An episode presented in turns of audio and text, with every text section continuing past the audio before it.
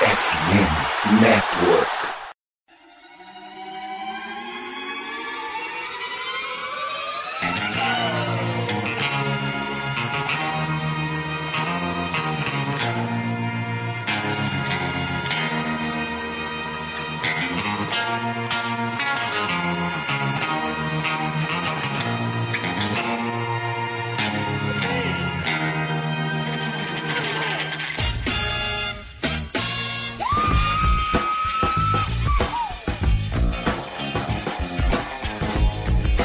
Galera, estamos de volta com o seu Inbelieve Podcast, o seu primeiro podcast sobre Golden State Warriors no Brasil. É isso aí, episódio de número 70.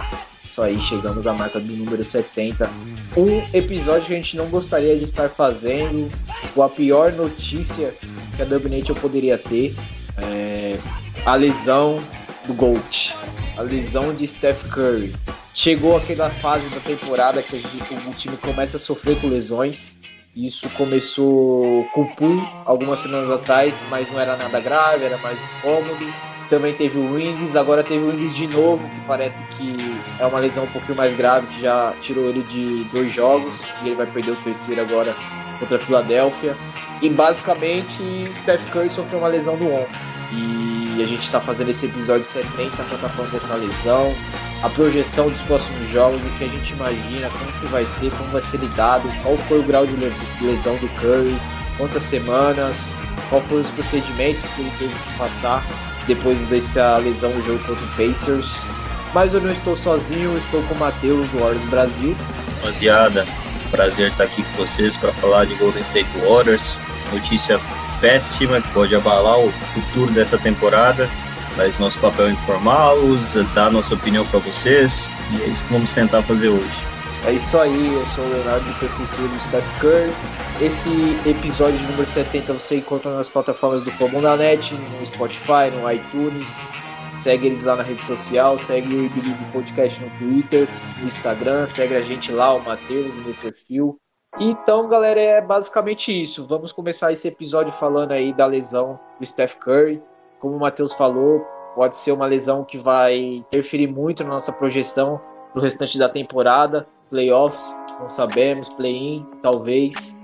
Então a gente vai começar falando sobre essa lesão do Steph Curry, que aconteceu no jogo contra o Pacers.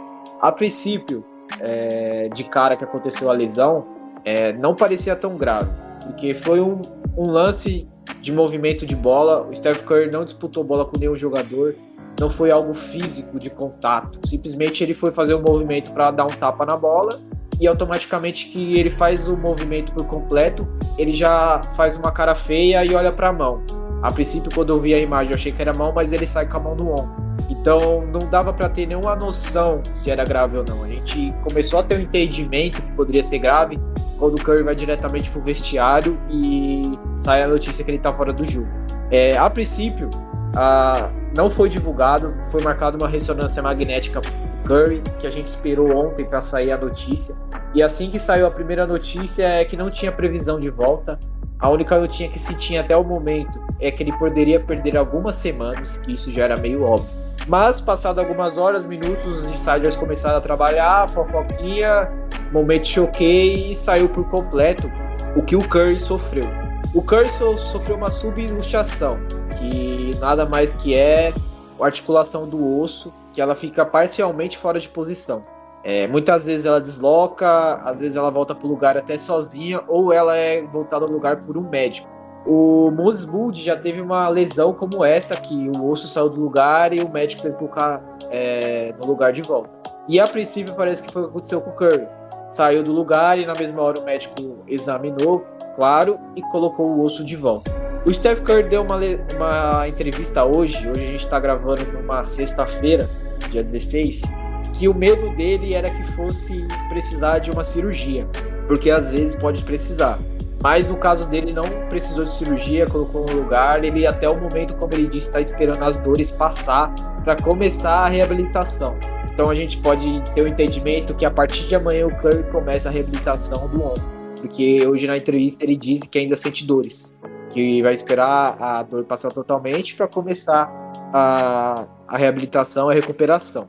Entre aspas, o Curry basicamente disse: Estou aliviado por não ser necessário uma cirurgia. Levaria de 4 a 6 meses para me recuperar, se fosse caso de cirurgia. Tem que esperar a dor passar antes de começar uma reabilitação mais intensa. É, também é, ficou dito que o Curry pode perder de cerca de 10 a 12 jogos, certo? Nessa reabilitação aí, ele pode perder de 10 a 12 jogos. Então, basicamente foi isso, galera. Infelizmente, Steph Curry machucou o ombro. É uma lesão que, em tese, é grave, porque a gente está falando de um osso que saiu do lugar e, graças a Deus, não precisou de cirurgia. Então, o Steph Curry vai ficar aí no mínimo, no mínimo, no mínimo, umas três semanas fora, até mais alguns dias, porque de certa forma a sequência que o Golden State vai ter quando o Curry estiver em fase de término de reabilitação, a maioria vai ser jogos fora de casa, como a gente vai falar daqui a pouco. Então, a gente sabe que sempre o melhor cenário é ele voltar jogando dentro de casa, que é menos desgastante, não precisa viajar e etc. Então, vou passar a bola para o Matheus. Ele pode completar com algumas informações aí e também dar o ponto de vista dele sobre essa lesão, né? É o momento medicina aqui no Believe.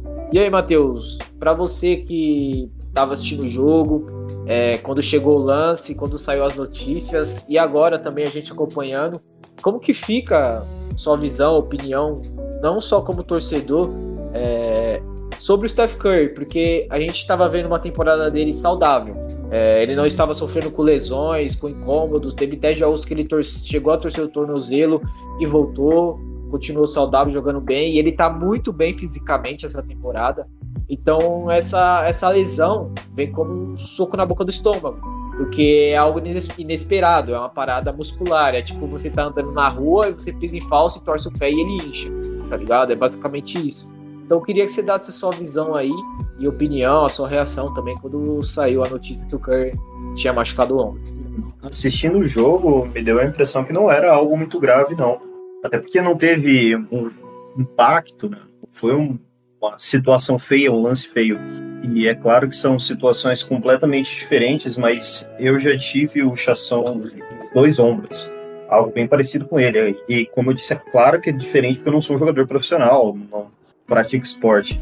Uh, mas uh, isso, quando você não faz cirurgia, como é meu caso, não fiz, é, quando você volta a praticar esporte, e imagino que seja muito pior no nível profissional, com maior intensidade, uh, há um risco, uma possibilidade muito maior de você ter novamente um deslocamento, uma luxação outra vez, né?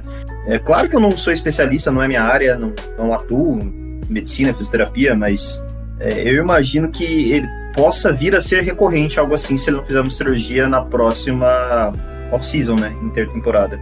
É, eu acredito que isso pode, pode ter, pode não, né, com essa previsão vai ter efeitos graves na nossa temporada, na nossa projeção.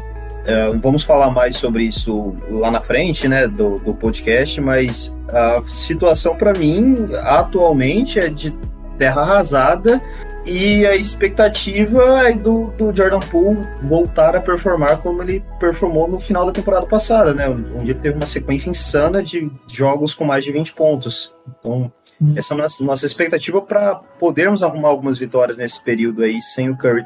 Onde nós teremos jogos muito difíceis e que com ele possivelmente perderíamos também, né? Vai ser complicado essa sequência aí até provavelmente dia 5, dia 10 de janeiro. É, isso é o pior. É, não é como se o Curry fosse voltar em janeiro. Pode ser, no melhor dos cenários, pela contagem, pelas notícias, que ele volte no final de janeiro, beirando fevereiro. Esse que é o pior. E ele deu entrev nessa entrevista que ele deu hoje, ele também citou que ele ficou aliviado que não foi no ombro direito, que é o, o, o, a, o braço que ele tem a maior precisão para os arremessos. Que de certa forma ele ficou mais aliviado por ser que não vai afetar tanto a mecânica dele quando ele estiver na reabilitação. Porque vai chegar um momento que ele vai trabalhar com bola, vai fazer arremessos e etc. E a gente sabe como o Curry é enjoado com esse negócio de mecânica de arremesso. É, no começo da temporada teve até uma teoria que. Não, não, na última temporada teve até uma teoria que ele estava é, tendo uma baixa eficiência em arremesso porque ele não estava. Ele tava, quer dizer, ele estava arremessando com a ponta do pé. Então, tipo assim, as, essas mecânicas, teorias do Curry de, de, mecânica de arremesso são bizarras. O Matheus citou bem a nossa próxima sequência e falou de um jogador que vai ser muito importante é, para a gente tentar vitórias. Estou dizendo para ganhar jogos, tentar vitórias. Porque a gente estava falando no I Believe, é, acho que ontem, que tem jogos nessa sequência que o Golden State Warriors é obrigado a vencer. Mas quantos jogos a gente viu essa temporada que a gente era obrigado a vencer e não venceu, tá ligado? Então, tipo assim, Jordan Poole nesse momento da, da temporada, ele tá com uma média de 17,9 pontos entre jogos com menos de 30 minutos por partida. É uma média de tal modo boa, porque tem dois pontos de vista do Jordan Poole e o Matheus vai opinar sobre o Poole e qual vai ser, qual vai ser importante esse papel dele. É, o Jordan Poole ele é melhor quando ele inicia como titular. Realmente, não sei qual é a dificuldade que ele tem, que ele tem raros jogos, poucos jogos, jogando bem saindo do banco. É, não como ele não tivesse, mas são poucos jogos que ele tem bem saindo do banco. A maioria dos jogos que ele joga muito é sendo titular. Então, pro Matheus também completar o raciocínio dele, o Andrew Wiggins tá com uma lesão, vai ficar fora do jogo contra a Filadélfia. E eu acho que ele perde também o próximo jogo. E aí já fica a questão se ele volta ou não. Porque é, depois de Filadélfia a gente tem o Raptors. E aí a gente volta a jogar com o Knicks. Então eu creio que seria mais seguro ele voltar contra o Knicks. Pra, por ser um jogo mais tranquilo. Não sei se o Matheus tem a, a, mesma visão. Porque até o momento o Andrew Wiggins está em Filadélfia, está treinando, mas não com bola. Ele está fazendo é, realizando trabalhos específicos com o Rick Celebrini, que é o diretor médico do Warriors. Então não tem nem estimativa se ele volta contra o Raptors ainda. Então eu quero saber qual vai ser esse papel do Jordan Poole, porque a gente sabe que o Andrew Wiggins voltando, pô, é muito possível vencer alguns jogos, não digo poucos, mas sim bastante, pô. porque o Golden State Warriors é um time bom, eu imagino, com o Jordan Poole, Andrew Wiggins, Clay Thompson, Devon Green, e você tem o Kevin Looney ainda você tem o Kuminga, o Mozumud saindo do banco. Então, como que você vê esse papel do Jordan Poole e como tá a sua confiança questão do que ele pode desenvolver para a gente conseguir mais vitórias? É, eu, eu tenho fé que ele vai assumir a responsabilidade porque ele tem a personalidade forte de tentar assumir a liderança. Isso já foi muito criticado, inclusive, dele forçar jogadas quando não, não deveria. E uh, até onde eu me lembro, de cabeça, você pode até me corrigir se eu estiver errado. Nós jogamos três partidas sem o Curry nessa temporada. E, salvo engano, foram duas contra o Pelicans e uma contra o Jazz. É, as duas últimas, contra Pelicans e Jazz, eu vi partidas muito boas do, do Pool. Eu lembro de um que nós, você foi âncora em um Believe aqui, em que nós fomos, ah, nem precisamos falar do jogo contra o Pelicans porque foi uma derrota protocolar, mas ele jogou muito bem. Ele fez o que devia, né? Não fez nada excepcional, uh, teve volume e com isso fez uh, lá seus quase 30 pontos. Mas nessa partida, especificamente contra o Jazz, semana passada, ele jogou muito bem, mas muito bem mesmo. Fez 34, 35 pontos. Uh, teve aquele erro fatal no final do jogo, uh, aquele equívoco que ele pensou que sofreria falta e acabou sofrendo a steal, mas ele vem mostrando que é capaz de comandar esse time. E, e ele teve uma evolução considerável, vamos dizer assim, no lado defensivo. Ele não está sendo de explorado defensivamente como foi nos playoffs do ano passado, parecendo uh, um fone. então eu, eu, acredito que ele, ele possa dar conta de trazer algumas vitórias que o pessoal não está considerando. Porque nessa sequência aí que você colocou que podem ser de 10 a 12 jogos, né? O 10 jogos, o décimo jogo seria dia 5 de janeiro. 12 jogos seria por volta do dia 10, dia 11 de janeiro. No, nessa sequência, você vai passar certinho, né? Mas nessa sequência, até o dia 5 de janeiro, nesses 10 jogos, nós temos Pistons, temos Knicks e temos o Hornets. São três adversários consideravelmente mais fracos, com abaixo de 50%, e temos ainda o Jazz, que não, não está no nível dos outros que nós vamos enfrentar. Então, eu acredito que nós sejamos capazes de, de conseguir algumas vitórias nessa sequência. Vejo mesmo sem o Curry, Pistons e, e Hornets como obrigação de vitória, mas não a terra, terra arrasada.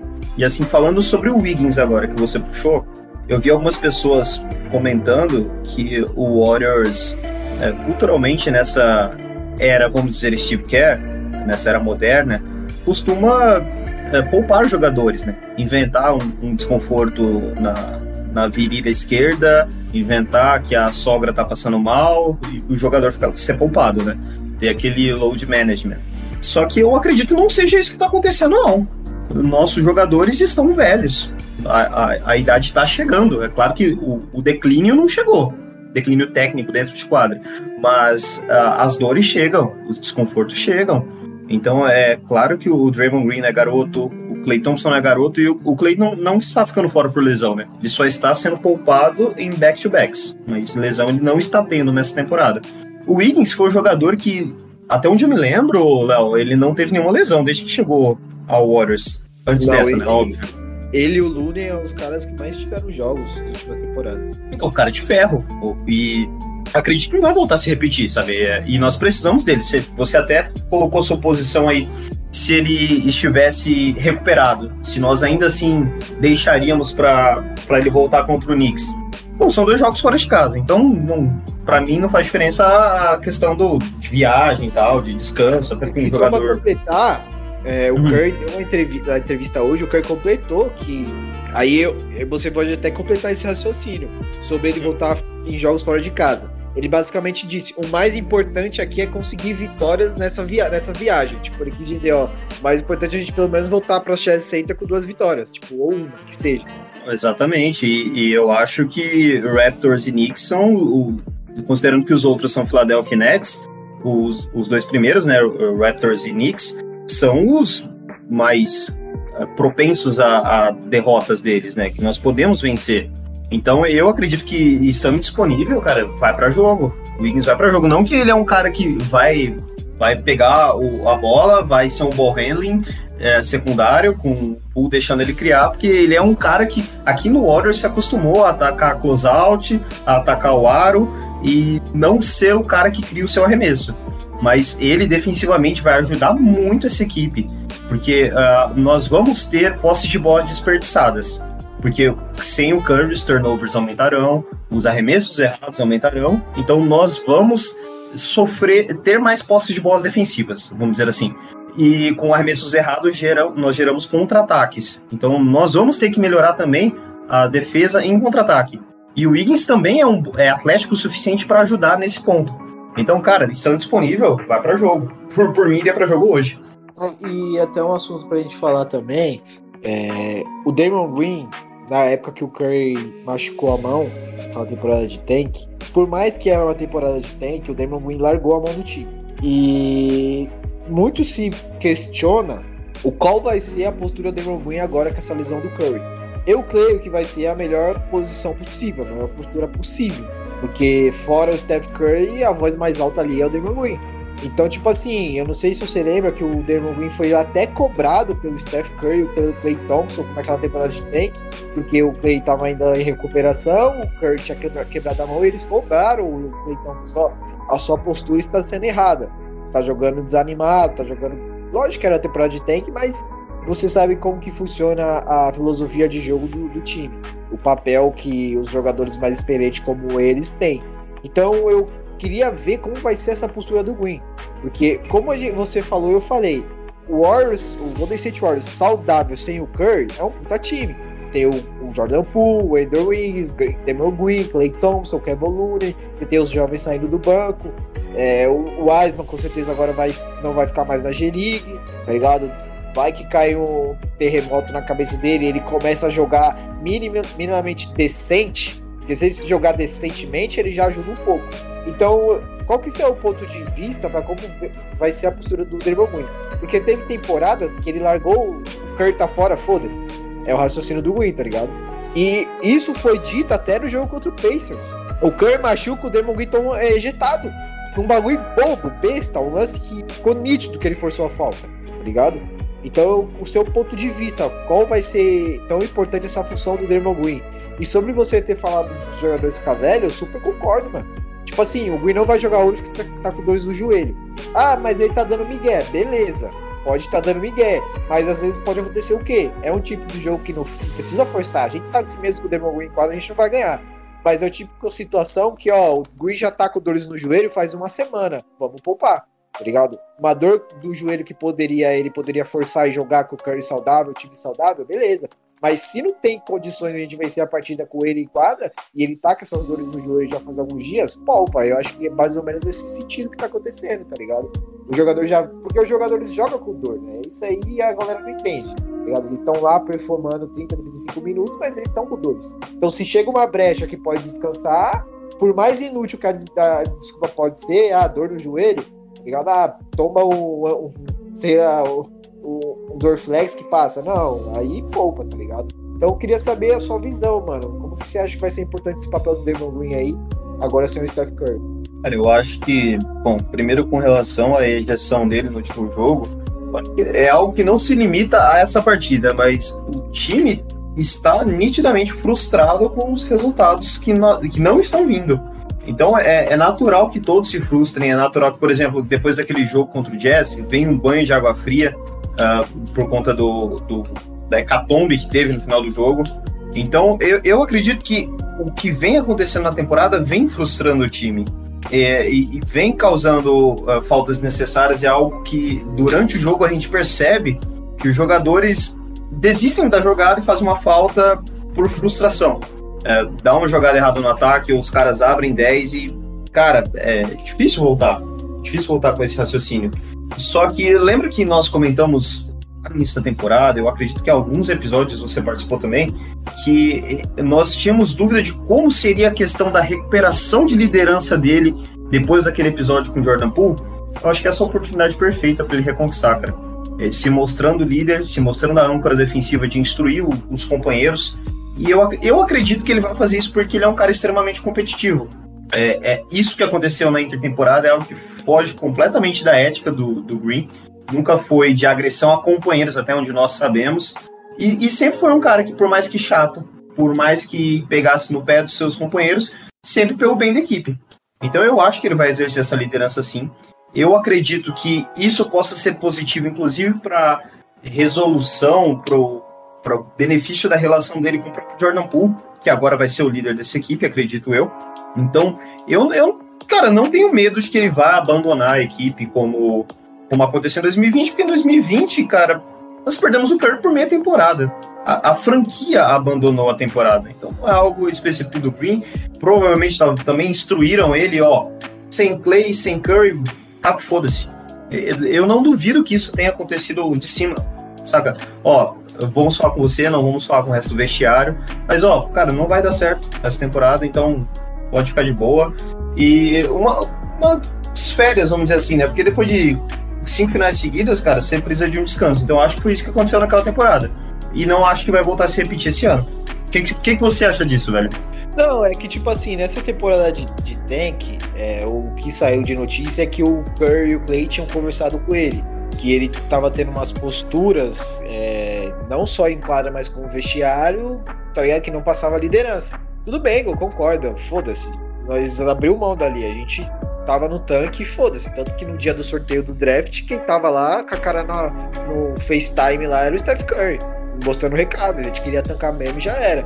É, eu, eu concordo com você, mano. Se ele quer mostrar que, ó, aquilo que aconteceu com o Jordan Poole foi cabeça quente, foi um, um acidente, tá ligado? É, eu tô aqui pelo time, tô aqui para vencer, a, essa temporada não acabou, o Curry vai ficar fora três, quatro semanas, mas a gente vai conseguir vitórias. É basicamente isso, tá ligado? Por quê, mano? Teve jogos nessa temporada que a gente vencia, a gente parava e pensava, porra, como que a gente tá com uma campanha tão ruim desse jeito? Porque a gente enfrentou o Jazz, que tava ganhando de todo mundo, passamos o carro, aí a gente pega o Celtics, tá ligado? Sem o Wings, e a gente vai e vence os caras.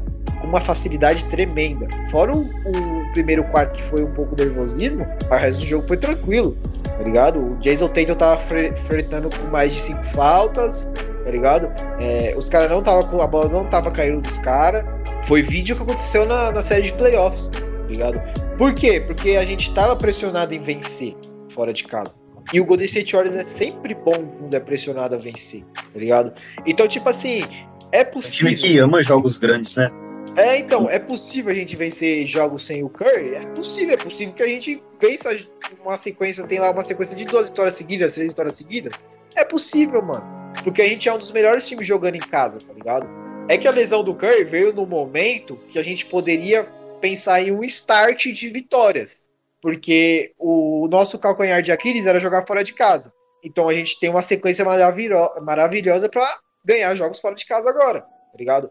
Então, se a gente voltasse para São Francisco, para Bay, com duas, três vitórias nesses jogos fora de casa, pô, ia ser do caralho. Só que agora sem o Curry vai ser meio difícil, tá ligado? Se a gente voltar com uma ou duas, é muita coisa. É de se agradecer, tá ligado? Então eu acho que sim, o Draymond Green vai assumir esse papel, tá ligado? A gente tem que torcer pro Wings voltar o quanto antes, tá ligado? Eu acho que essa é a chave. Pra gente começar a ter essas vitórias, começar a, e pensar em jogar bem sem o Curry, é o, o, o Andrew Wiggins voltar o mais rápido possível, tá ligado?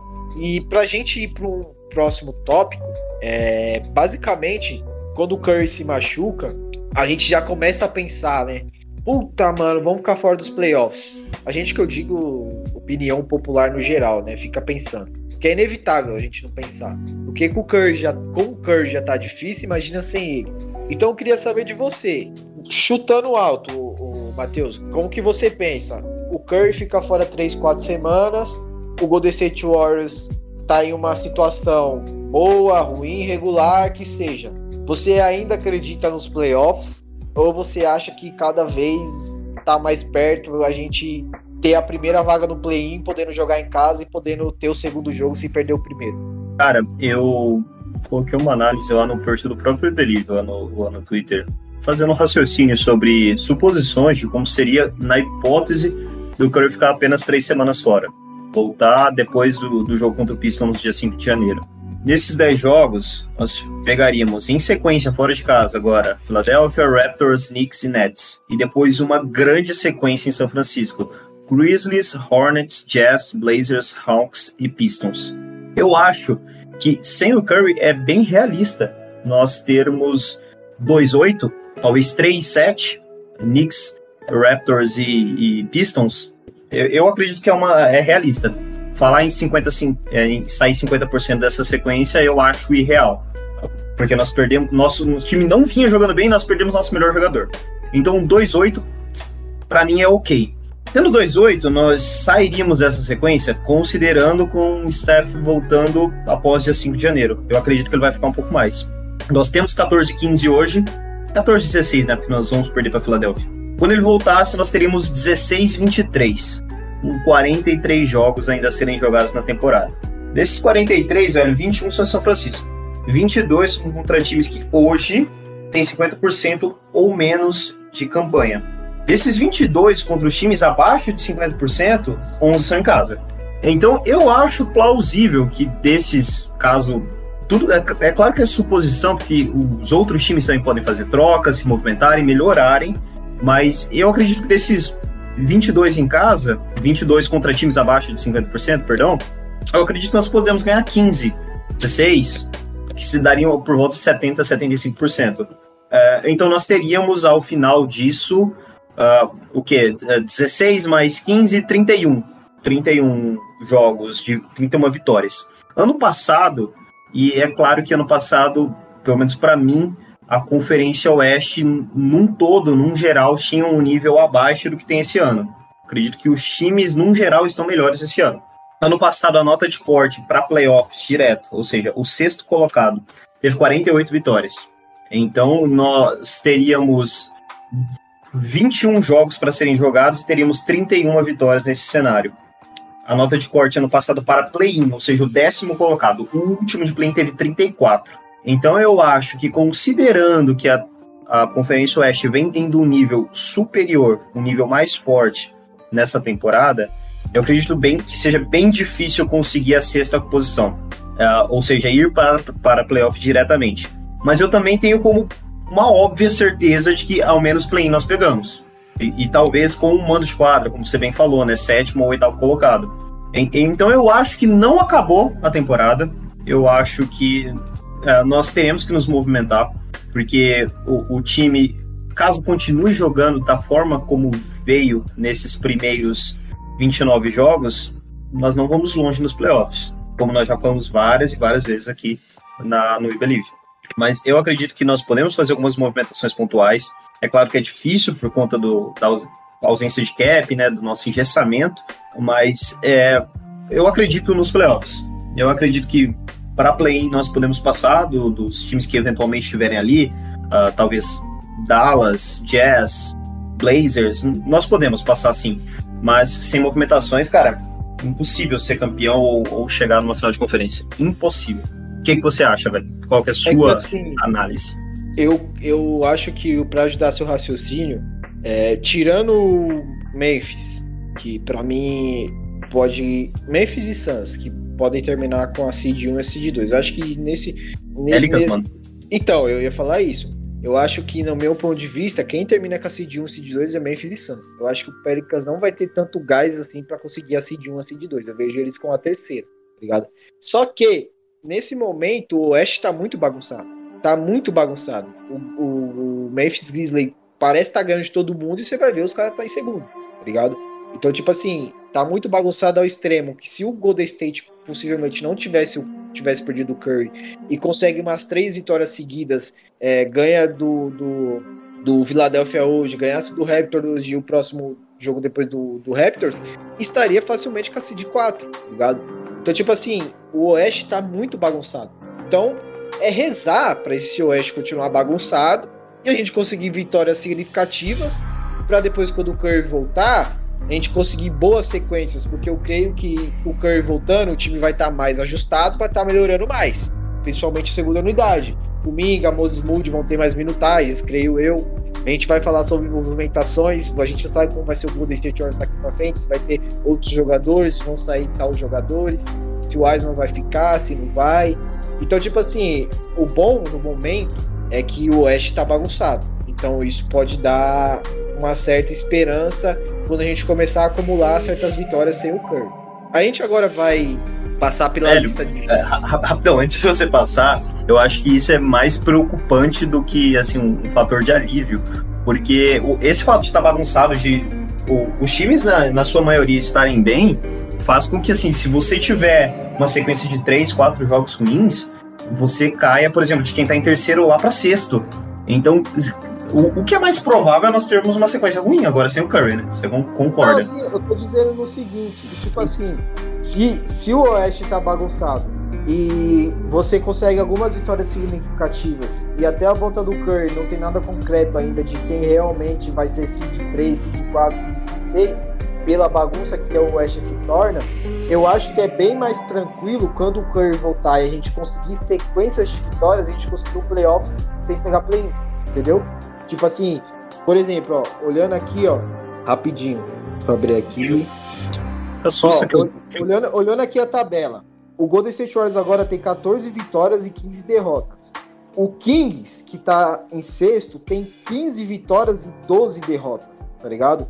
E o, o, o, Jazz, que está em sétimo, tem 17 vitórias e 14 vitórias, é, 17 vitórias e 14 derrotas. Junto com o Clippers, que também tem 17 e 14, e nono o Dallas com 14 e 14. Então, tipo assim, essa zona de décimo até o quinto colocado tá muito bagunçado. Então, se a gente se mantém ali entre quarto e nono, até o Curry voltar, é muito bom, mano. É muito bom. Porque, como você diz, você ainda teria mais de 30 jogos, sendo que 50% é em casa, onde você joga melhor, onde você tem uma das melhores campanhas da liga jogando em casa. Então, tipo assim, é ruim perder o Curry? É péssimo, mas o West não tá daquele jeito do quinto para baixo. Do terceiro para cima pode já estar tá se resolvendo. Périca, Suns e Memphis. Só que do quarto, quinto para baixo ali, tá bagunçado ainda. E tem muito time, mano, que eu vejo não conseguindo manter até o final, mano. O Jazz é um exemplo. Eu não acho que o Jazz vai até o final. Se Outra coisa, velho. Coisa. Outra coisa. Nós perdemos nossa estrela, mas lesões são naturais no esporte alto nível. Outros jogadores importantes de diversas franquias podem vir a se lesionar. Não, claro que nós não torcemos para isso, né? Mas o, o Suns, por exemplo, está esfacelado por lesões. Perdeu o Chris Paul por um peitaço. O, o Paul George e o Kawhi até ontem. Os caras voltaram ontem. O, o Clippers está sem o Kawhi há dois anos. E continua sem.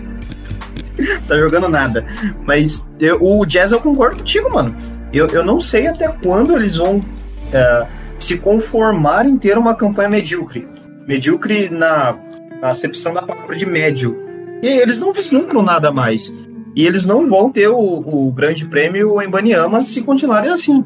Então eu, eu acredito que o Jazz é um, é um time que vai se movimentar bastante para prover jogadores, para adquirir escolhas, adquirir ativos agora na, na deadline. Eu acho que eles não vão se manter em sétimo.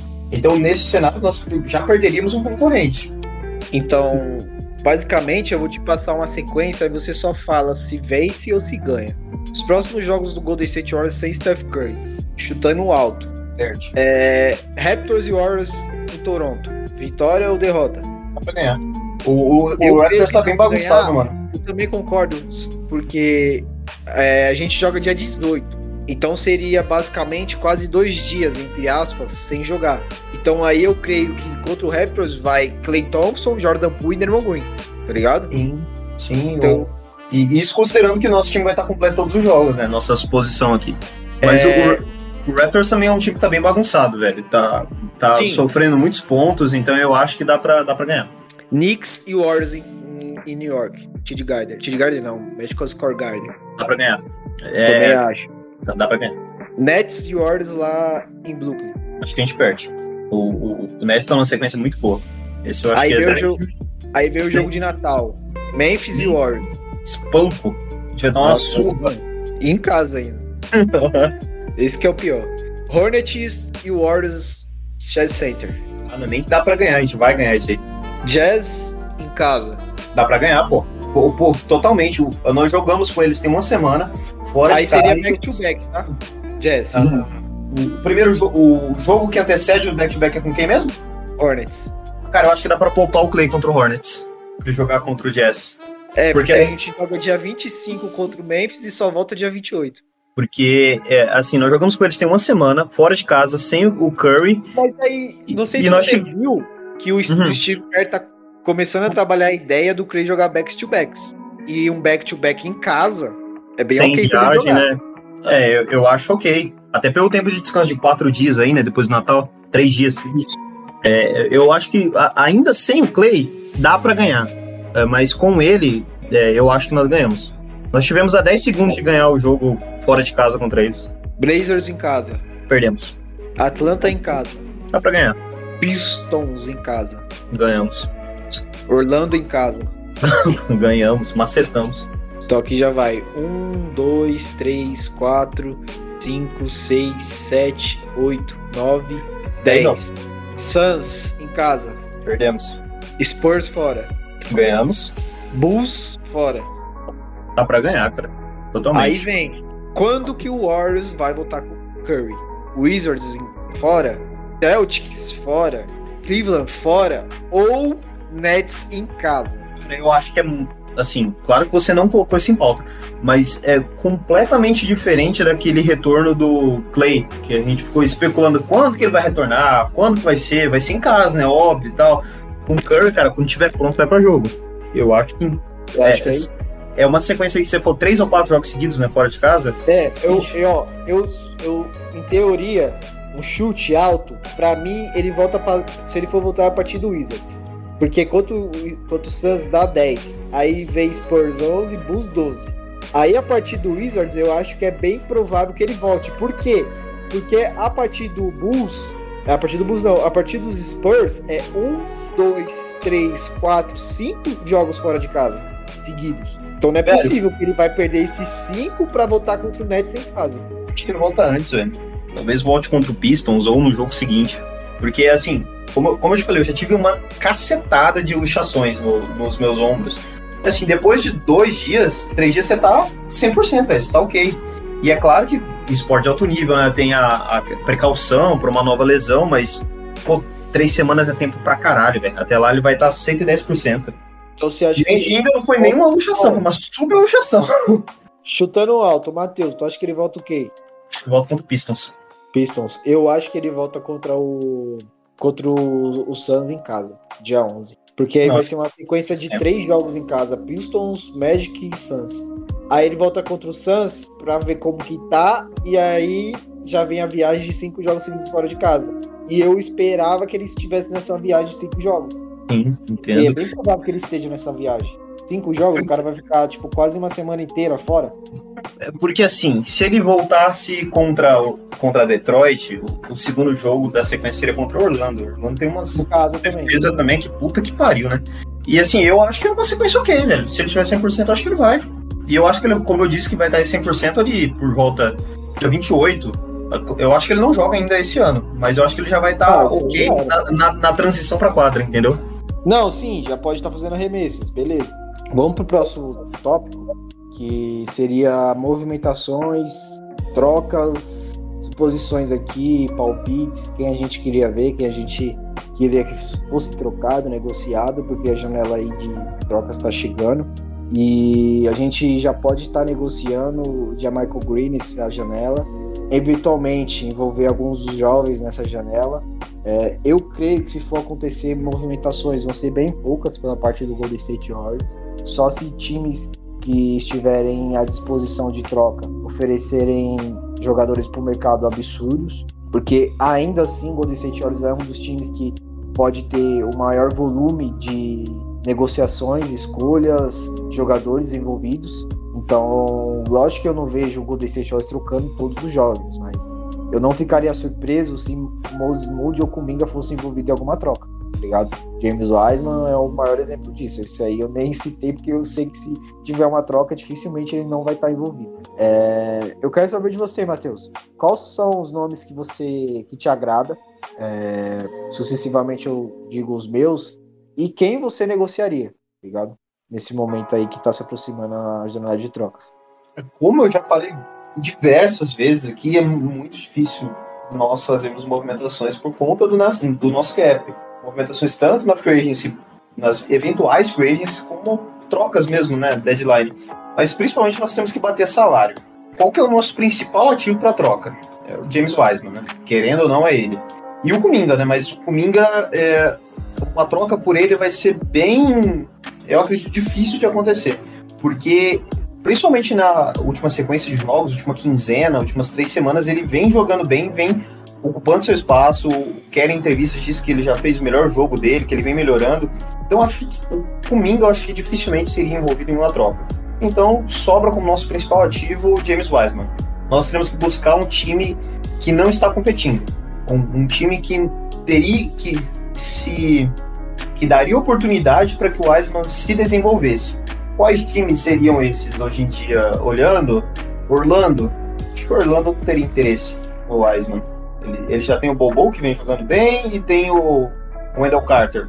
Talvez o Rockets, não, ele já tem dois pivôs. O Thunder, talvez, mas não tem nada que me agrade no Thunder e nada que ajudaria o Warriors a melhorar lá. Uh, o Utah Jazz. O Utah Jazz, como nós falamos aqui, que é um time que provavelmente vai disponibilizar seus ativos, talvez Mike Conley, né, que é um jogador veterano, mas não acho que essa seja uma deficiência nossa, a, a posição de armador. Um jogador que eu adoraria seria o, o Lauri Markkanen, melhor temporada da carreira, ótimo, é, alto, tem uma, uma um tamanho, uma envergadura que possibilitaria, inclusive, que nós jogássemos no small ball com o Green de pivô, ou talvez ele fazendo a função de. Eh, isso eu acho mais difícil, né? Porque ele não está acostumado. Mas tentando suportar um contra um contra um big para o Green poder uh, defender guards, jogadores menores. Então é um jogador que arremessa, está arremessando muito bem na bola de fora. Uh, então eu acredito que seria um encaixe perfeito para nós. É, pô, seria, seria muito bom. Não sei se. Também quando o cara é trocado, ele não tem que aceitar ser reserva, né? Ele só vai. Mas eu acredito que Wiseman talvez mude em uma primeira rodada. Talvez seja muito, inclusive, né? Wiseman em uma primeira rodada, talvez o Jazz aceitaria. Wiseman e Moody, eu acho que seria pouco, mas eles poderiam aceitar. Então, eu acho que é um pacote plausível.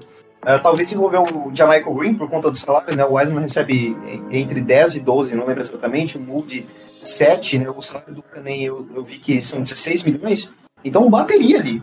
É, eu acredito que é um jogador que nós poderíamos buscar. Dos outros times ruins, uh, Pistons, não tem ninguém que me agrade lá, não sei você, velho. No Pacers, que não é ruim, né? Mas é um time que não está buscando título, tem ninguém que me agrade. No Bulls, Bulls é, um, é uma. tá pronto para explodir. Só que quem eles se iriam de quem eles iriam se desfazer ali? Vucevic, eu não sei, não acharia interessante aqui não, pelo, pelo, pela idade dele, né? O DeRozan, impossível, pela questão salarial. O Vucevic também recebe uma grana altíssima. Tem, tem um jogador interessante lá, mas eu deixo para você falar, porque eu sei que é um jogador que te agrada. E aproveito para puxar se tem algum outro em outra franquia que te agrada, velho. Inclusive de franquias que são contenders, que eu acho mais difícil. O que, que você acha, velho? Eu, eu concordo contigo que, tipo assim, se o Golden State Warriors for pro mercado, vai ser uma parada muito certa. Tipo assim, ó, a gente só tá fazendo movimentação porque isso aqui chegou até a gente e isso aqui é interessante. Porque eu não vejo o Warriors fazendo movimentações absurdas. Eu ficaria até surpreso se a gente fizesse trocas, tá ligado? Mas se fosse para ter um jogador, como você citou o Bulls, eu concordo que é uma bomba que tá, a qualquer momento pode explodir, até porque os caras não conseguem nada há anos, tá ligado? E são os mesmos jogadores, o mesmo núcleo. Caruso. E já o Steve Kerr já disse publicamente que é um cara que ele gostaria muito, muito, mas muito mesmo de ter, tá ligado? E eu concordo que seria um cara que iria ajudar muito essa segunda unidade. É um cara que jogaria muito bem ao lado do Don't Chase é um cara que ajudaria muito na parte defensiva, tá ligado? Então, tipo assim, eu acho que se consegue trazer o Caruso, seria uma adição tremenda. Tremenda mesmo, seria um win magnífico. Mudaria o, a segunda unidade da água pro vinho. Ainda mais se você conseguir envolver o Wiseman na troca, tá ligado? Perfeito, mano. Perfeito, tá ligado? Porque o Caruso sempre foi um jogador que simpatiza todas as torcidas, todo mundo gosta do Caruso, não por ele ser um jogador é, a gente fala, né, que é engraçado tal, é bom de elenco, bom de grupo. Mas sim porque ele sempre foi um cara que fazia o fe... fez e fazia o feijão com arroz. No Lakers, por exemplo. O que ele jogou no Lakers foi absurdo, tá ligado? Tem até um, um vídeo que fizeram zoando, que é do LeBron, é, um cara é, se passando pelo LeBron James, é, fazendo a reunião com o Lakers para dispensar, e quando ele vai dispensar o, o cara que tá atuando como Caruso, ele tem, ó, não queria te trocar. Então o sentimento é esse, todo mundo sabe que ele é um cara que ajuda muito. Então eu acho que se o Caruso vem, é uma adição tremenda. Ele cairia como uma luva no nosso sistema, tá ligado? E o Steve Kerr gosta de trabalhar com jogadores que ele gosta de ter no elenco. E ele sempre deixou claro que ele queria muito ter o Caruso. O outro jogador, e só para comentar sobre o Caruso, eu acho possível, tá? Porque o Bulls não vai chegar a lugar nenhum, mano. Não sei se você concorda comigo. O Bulls não vai chegar a lugar nenhum, tá ligado? Então, tipo assim, eu vejo o, o Caruso Porra. podendo ser uma possibilidade. Mano, eu tava mutado. Foi falando igual idiota aqui. Fiquei igual silêncio aqui. Velho, é, o Caruso é o Garpeito careca, velho. Ele, ele surpreendia todas as necessidades que o Peyton deixou. Eu não, concordo e... contigo, mano. Você acha falar. que chega? Não acho que chega a lugar nenhum, mano. Mano, eu concordo contigo. Eu acho que não. Mas eu não sei se o Pulse acha isso. Porque eu acho que eles. Eu acho que eles pensam que podem ir longe com quando o Lonzo Ball retornar. Agora é muito engraçado, né? Você achar que, que tá um Lonzo Ball de distância de ser competitivo. Não, muito. muito Mas eu, eu acredito que tudo depende de quanto esses times, até agora nós fomos dois, né?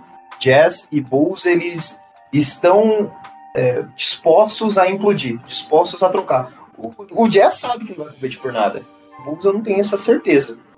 E tipo assim, se o Caruso vem, aconteça um milagre dele vir, ele é um cara para assinar um contrato de dois anos.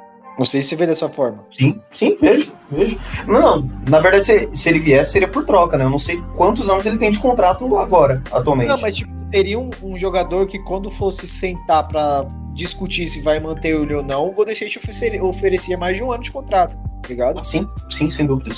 E o outro jogador que a gente ficou treinando para falar o nome dele, Matheus, do Spurs, qual que é o nome dele mesmo? Pivô, né, mano? Deixa eu colocar aqui no. Pesquisa aí no tradutor. Essa porra é vai pro ar, não precisa digitar, não. Poetel, Poetel. É o Jacob, é o Jacob. O Jacob, vamos pro Jacob, que é mais simples. Ele é o pivô do Spurs. O Spurs não, tem nenhum tipo de situação para querer alguma coisa nessa temporada. Já trocou o Murray. É, eu, particularmente, o Popovich já jogou a toalha, por mais que ele. Mas ele é um puta treinador, então, tipo, ele, a, o Spurs é organizado, então parece que a todo momento os caras estão jogando bem, estão querendo vencer. Mas não tem nenhuma ambição na temporada. É, é um time que vai começar a trabalhar com o draft pelos próximos, no mínimo, três anos. Eu vejo dessa forma. Porque não, não é mais um time de mercado grande, não é um time que atrai estrelas. Não, vai demorar muito para voltar a atrair estrelas. Então, esses caras que são bons, uma hora vão querer sair. E ele tá mostrando ser um jogador de muito potencial. Eu, eu acho que ele cairia, assim como o Caruso, ele se daria muito bem no nosso sistema. É, eu acho que ele não seria muito algo inovador, tá ligado? Eu acho que ele, ele faz basicamente o que o Looney faz, só que ele consegue pontuar mais que o Looney. Só isso, tá ligado? Então, tipo assim, eu vejo ele sendo um cara tirando mais o Golden State do sufoco, por, por ter um, um pivô que sabe pontuar, porque essa temporada a gente não tá tendo isso. Então eu vejo o que falta no Golden State é basicamente isso, um cara que no garrafão seja um de desafogo, que ele consiga pontuar na posição original de número 5. Então eu vejo ele como um nome interessante e vejo ele mais possível que o Caruso pelo fato do Spurs, diferente do Bulls, já ter jogado a toalha. Não sei se você vê dessa forma. Sim, eu gosto do nome dele.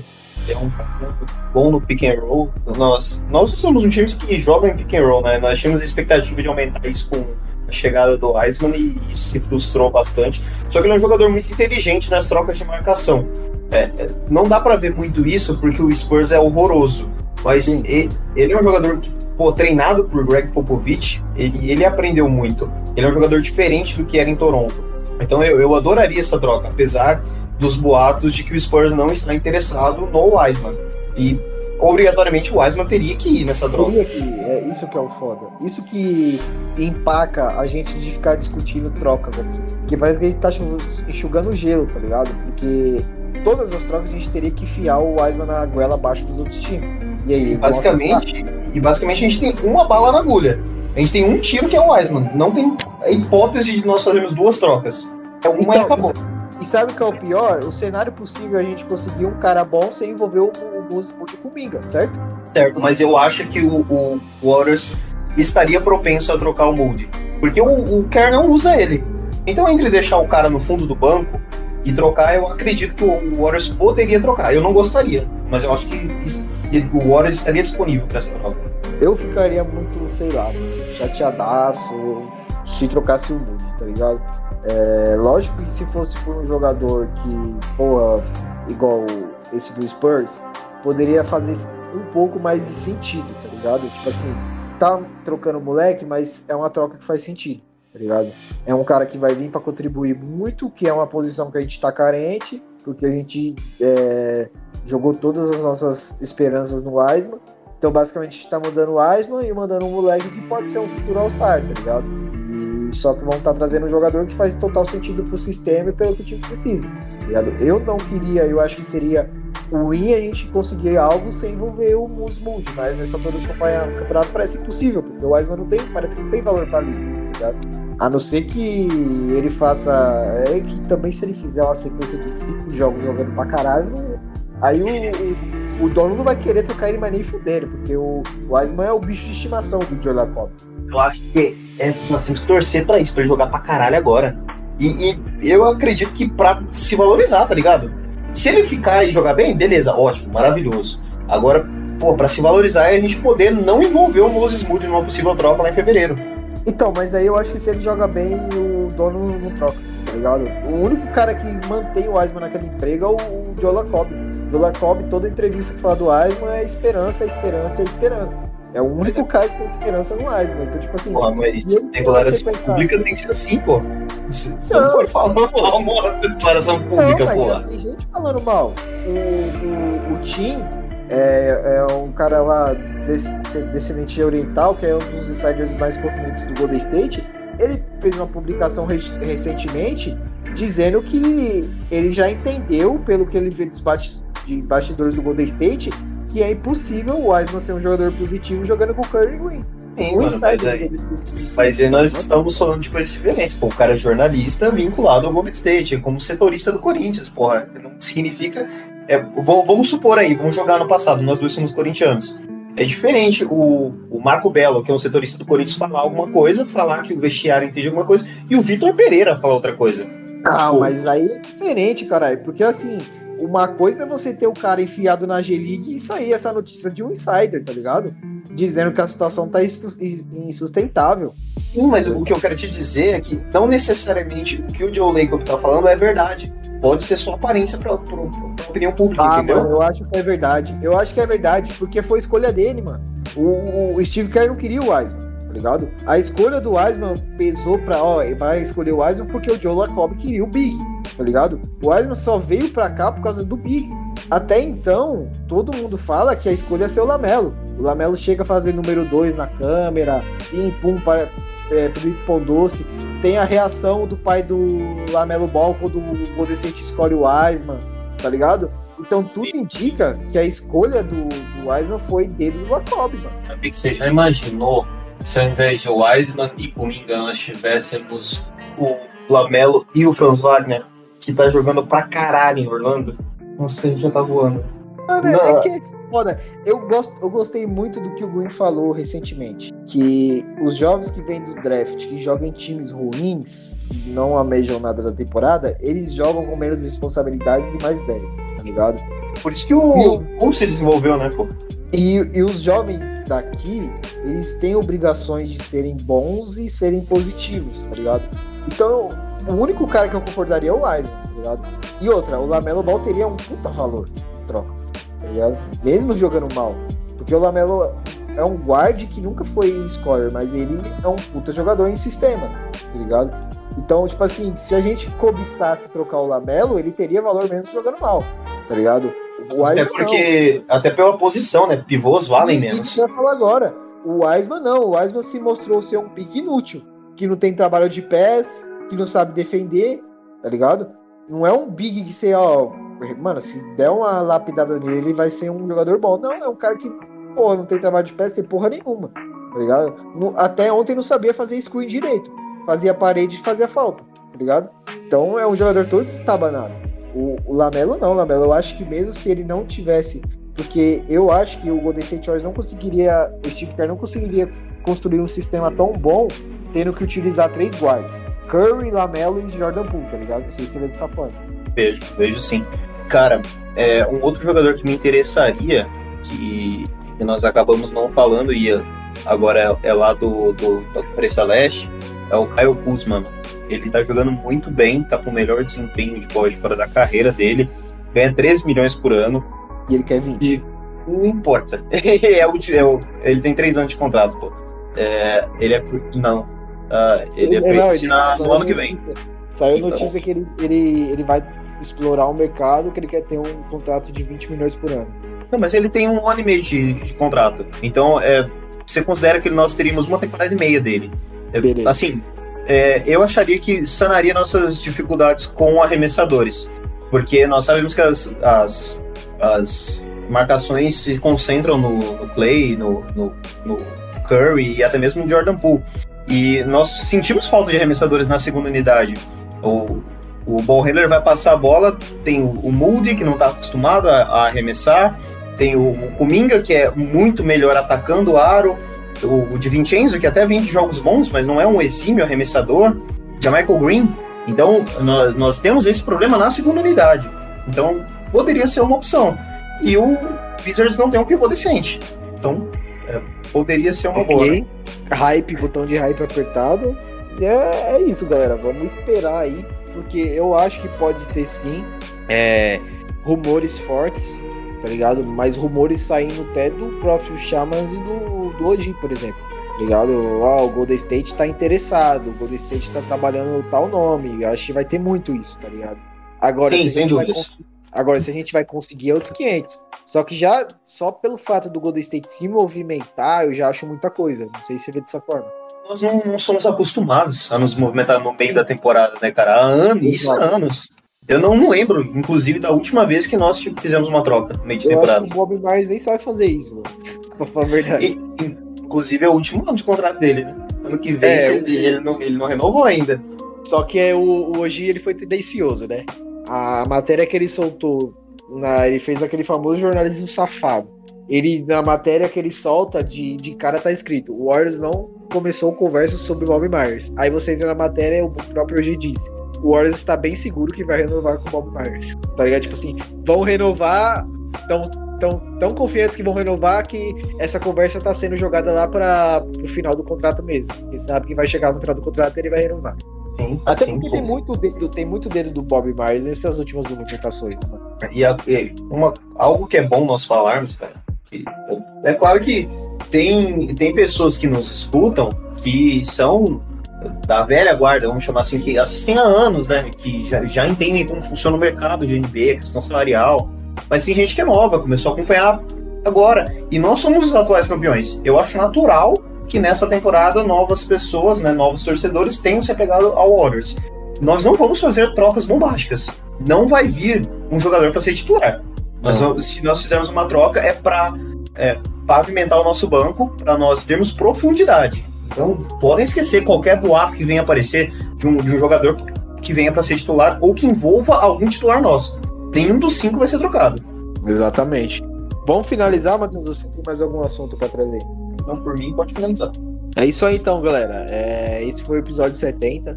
Infelizmente aí com notícias péssimas, notícia que a gente não queria trazer para a temporada e que se viesse uma possível lesão que fosse no final dela, que o time já de certa forma garantindo para os playoffs, como aconteceu na última temporada, que ele, per que ele perdeu cerca de 4, 5 jogos na reta final, por uma lesão besta, que era mais fácil resguardar ele para ele voltar 100% nos playoffs. Mas veio num começo de temporada ainda, pode-se dizer, antes do, do All-Star, então ainda tem esperança, vai ter o All-Star Break aí, e os jogadores vão poder descansar. O Curry provavelmente é, pode estar na briga pelo All-Star, mas não sabemos como ele vai estar quando voltar de janeiro, ou até então o trabalho que ele vai ter intensivo é, para recuperar o ombro. A gente vai ficar no atento, né? Cada notícias pode ser igual o Matheus falou na gravação, pode ser que o Curry volte até antes do esperado, não perca cerca de 12 jogos, como foi previsto. Então, infelizmente, fazendo esse episódio aí para falar de uma lesão, mais uma lesão aí na, lesão, na, na carreira do Curry, que vai tirar ele aí no mínimo três semanas dessa temporada. Antes de mais nada, o nosso podcast é encontrado no Fabonanet, na plataforma do Spotify, iTunes. Sigam a gente nas redes sociais, é, Twitter, Instagram. É, sigam a gente também nos perfis de cada um aqui. Eu com o filho do Steph Curry, o Matheus com o Warriors Brasil. Vou dar o espaço para o Matheus estar tá se despedindo aí. Só algo para finalizar. Anthony Lamb não é jogador de NBA. Vou deixar claro. Agradecer é. quem ficou aqui. é, pedir, como o Léo bem disse, para nos seguir nas redes sociais, né? Nós fazemos análises, cobrimos jogos, principalmente no Twitter, mas no Instagram também.